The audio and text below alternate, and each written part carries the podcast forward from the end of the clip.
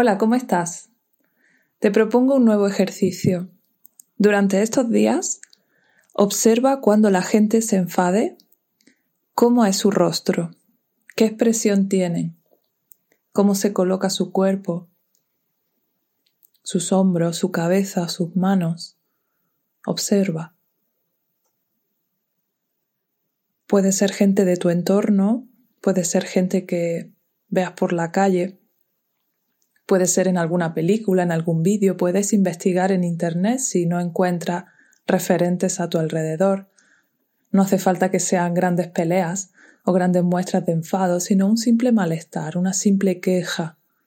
Observa. Vamos a intentar detectar cuáles son esos rasgos de la ira. Si te sirve, puedes tomar notas en alguna libreta. Y también me gustaría que reflexionaras sobre cómo te hace sentir cuando una persona a tu lado se enfada. No importa si se enfada contigo o está enfadada por otros motivos, ¿cómo te sientes tú? ¿Cómo te sientes ante esa energía de la persona que se está enfadando y está mostrando su enfado? ¿Qué piensas de esa persona? ¿Qué te transmite? ¿Qué discurso mental tienes acerca de ella?